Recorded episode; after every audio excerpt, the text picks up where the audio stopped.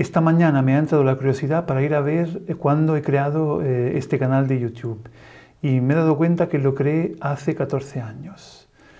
en realidad empecé a producir, a publicar contenido sobre todo hace 11 años, en 2011 en correspondencia de eh, todo el momento del 15M, de los indignados, eh, el momento en que yo estaba en, Madrid y, vivía muy de cerca em, todo lo que estaba ocurriendo. Así que eh, me gustó mucho aprovechar para em, documentar. Lo hacía en realidad mucho con una plataforma de streaming que se llamaba Bambuser. la verdad que fueron de las primeras y algunos vídeos también eh, en YouTube. Y eh, luego, eh, sobre todo con el proyecto Think Commons, que si no conoces te invito a conocer viendo eso, los primeros vídeos de, 2000, eso, de 2011 o en la página thinkcommons.org. Mm, se trataba en realidad de mm, vídeos mm, de una hora, hora y media, en el que yo entrevistaba a una o más personas que presentaban sus proyectos, eh, sus investigaciones, un poco sus temas de, eh, interés. Em, para mí fue una experiencia impresionante porque bueno, pude eh, compartir esos buenos momentos con, entrevistando a amigos o algunos conocidos y muchas veces incluso desconocidos, teniendo la oportunidad así de realmente de conocerles. ¿no? Algunas personas que, que apreciaba y admiraba, con, con esas entrevistas tuve la oportunidad de, de conocerlas. Em, luego, eh, otro em, digamos, aspecto muy potente de ese proyecto fue la comunidad que se generó eh, que la verdad que me, me sorprendió y mm, digamos que me regaló aprendizajes que llevé luego en muchos proyectos más adelante. ¿no? Básicamente yo iba entrevistando personas un poco de mi entorno que trabajaban con eh, proyectos de innovación urbana, proyectos colaborativos, proyectos eh, de eh, cultura libre, todo un mundo que además en aquel momento, por ejemplo, en Madrid era muy, muy pujante y realmente no fue solo en Madrid, pude moverme, pude ir eh, incluso fuera de, eh, de, España, hay entrevistas que hice en Latinoamérica en mis viajes em, eh, acompañados a las consultorías que, que, empecé a dar en ese momento en diferentes países de Latinoamérica, aprovechaba justamente para em, entrevistar a personas de, de esos lugares y entonces traer temas que, que yo consideraba interesantes. Resultó de alguna forma que en aquel momento no, no había muchos lugares en, español, me imagino, eh, para um, poco encontrar em, referencias sobre esos temas. Y entonces se generó un poco un público que seguía estas eh, transmisiones, estos programas eh, semanales. Y lo increíble fue que tras un, dos, tres meses empezó a nacer la idea de incluso montar un encuentro presencial. ¿no? Y, fue ahí que también se llega al, mítico, yo creo que para mí y para muchos lo es, el, el Meet Commons que organizamos en, en, en Madrid con la contribución de poco muchísimas personas. Eh, y el ofrecimiento súper generoso de, eh, de, la nave de, de Basurama eh, para eso, eh, tener un evento que mm, fue súper potente, sobre todo si tenemos en cuenta que no tenía un, una agenda, un programa, ¿no? Entonces, realmente fueron dos días y medio y el primer día empezamos con una, una comida paella fiesta y ahí seguimos montando un poco el, la programación.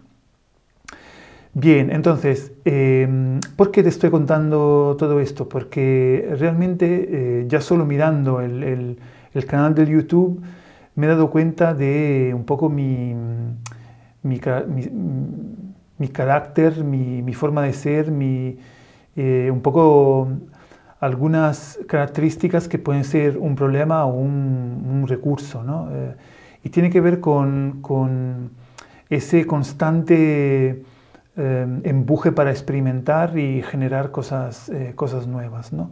En el propio canal se pueden ver, hay, hay de todo, hay propuestas y contenidos eh, no solamente de temas diferentes, sino de formatos diferentes, ¿no? desde, em, desde estos de eh, Think Commons que hacía además en presencial o em, en, online o incluso híbridos juntando las dos partes, eh, maratones que hicimos como el peer-to-peer sprint impresionante, em, también una serie de mm, nuevas, eh, digamos, capítulos que, a los que yo le he querido dar un nombre y que no han acabado de arrancar, un poco marcando esa, eh, esas características, ¿no? que empiezo algo nuevo y, y, luego no le doy mm, mucho seguimiento. ¿no?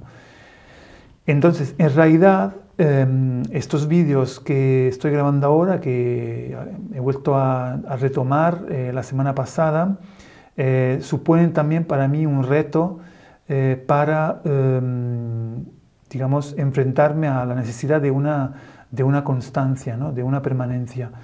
Y, mm, y, eso es un poco el tema de, de este vídeo de hoy.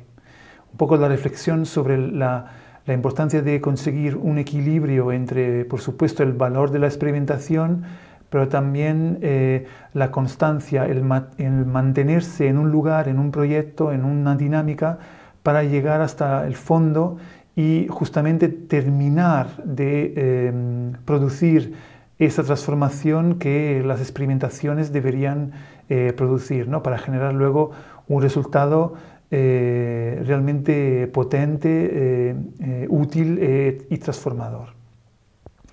Entonces, Em, un poco, ¿qué, ocurre? Que eh, estos vídeos, de alguna forma, em, yo em, los quiero hacer empezando por lo que significan para, para mí. Eh, ¿A qué me refiero?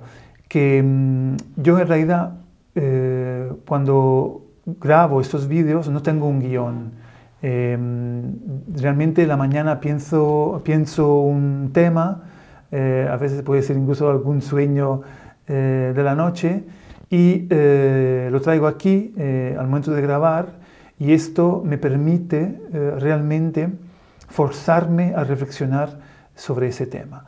Y esto es realmente una réplica de uno de los momentos que yo me he dado cuenta Em, tengo em, mayor capacidad para realmente reflexionar y profundizar sobre las cosas.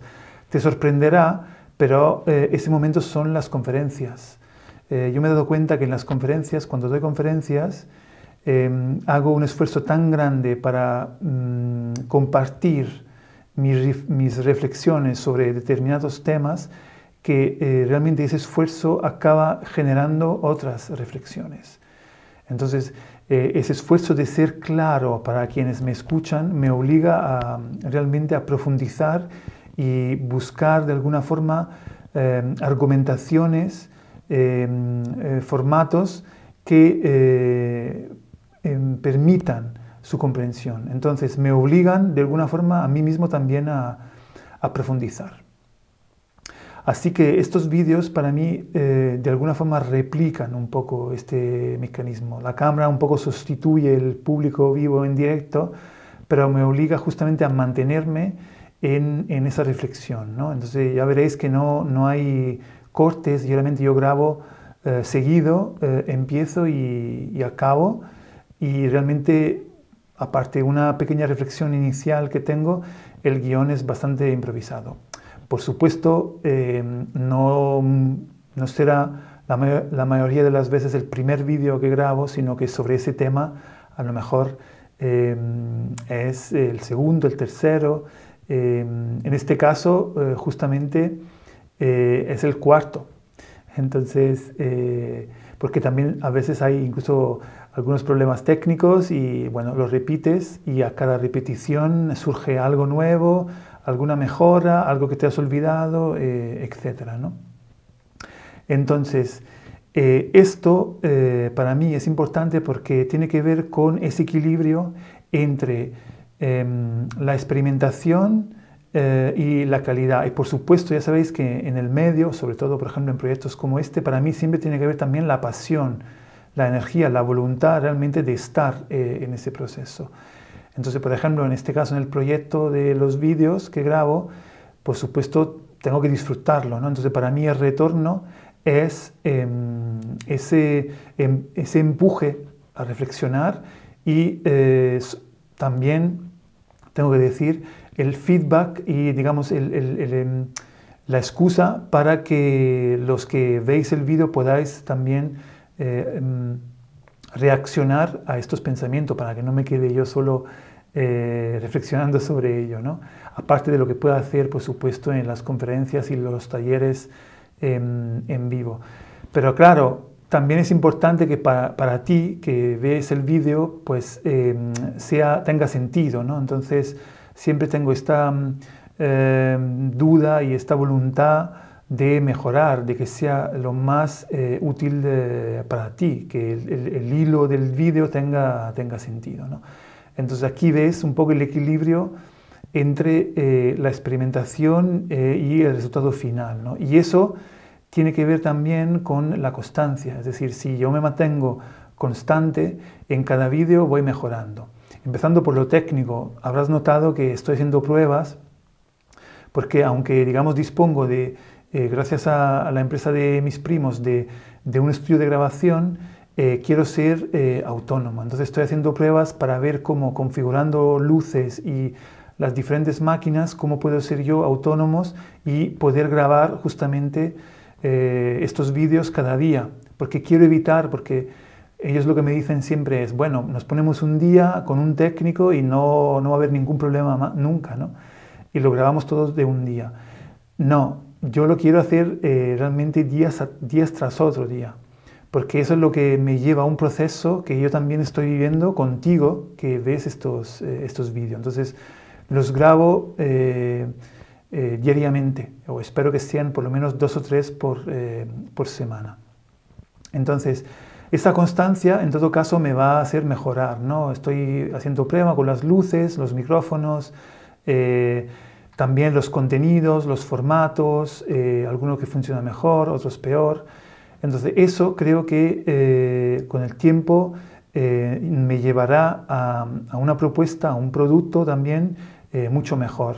Sin embargo, no me bloqueo eh, si eh, el, vídeo no es perfecto. por ejemplo, mis primos mm, no les gusta, digamos eso, ¿no? Quieren el vídeo perfecto. Yo voy por pasos, y entonces quizá este vídeo no será perfecto, pero creo que al vídeo 100 algo de calidad habremos alcanzado. Y si te apetece acompañarme en este proceso, eh, mucho mejor. En todo caso, si no, nos vemos en el, en el número 100 de, de estos vídeos. ¿no? Para acabar un poco la, reflexión final que hago, empezando por una autocrítica ¿no? conmigo mismo, con esa problemática de querer experimentar siempre, también un poco la autocrítica de estar buscando cada vez crear como nuevas marcas o nuevos, eh, nuevas series con su propia identificación, ¿no? como hice por ejemplo con el podcast que tiene la serie Yo Pueblo, que, que trabaja más un poco donde expongo más eh, una parte más personal mía, mis orígenes del pueblo, mi relación luego con la pandemia, en lo que ha ido siguiendo. Luego otra serie que Yo Futuros, donde hablo más de las preguntas que nos deberíamos, nos deberíamos hacer frente al futuro que nos espera. Y he ido como creando eso, como marcas. Incluso en el pasado una que se llamaba X, que hice 4 o 5 y luego no he seguido. Y como veis, en estos capítulos ya no hay marca. Ya no me lo he quitado del medio. Yo lo veo como un aprendizaje. Es importante para mí. Estoy yo y eh, comparto contigo lo que opino y lo que estoy trabajando, mi experiencia, y no hace falta poner ninguna otra marca en el medio, ninguna otra eh, intención, pues eh, es ahí. Entonces, los vídeos ya no tienen esa introducción con un nombre que define de a qué tipo de proyecto pertenece. ¿no? Y simplemente le pongo un titular que tiene que ver con el argumento principal de, del vídeo. Entonces, esto para mí es, un aprendizaje que ha requerido tiempo, lo he tenido que aprender experimentando, ¿no? Eh, siguiendo eh, con diferentes eh, formatos. Ahora bien, repito, no quiero volver a inventar cosas nuevas, quiero mantenerme en este, ir mejorándolo, por supuesto, pero no inventar cada vez cosas nuevas.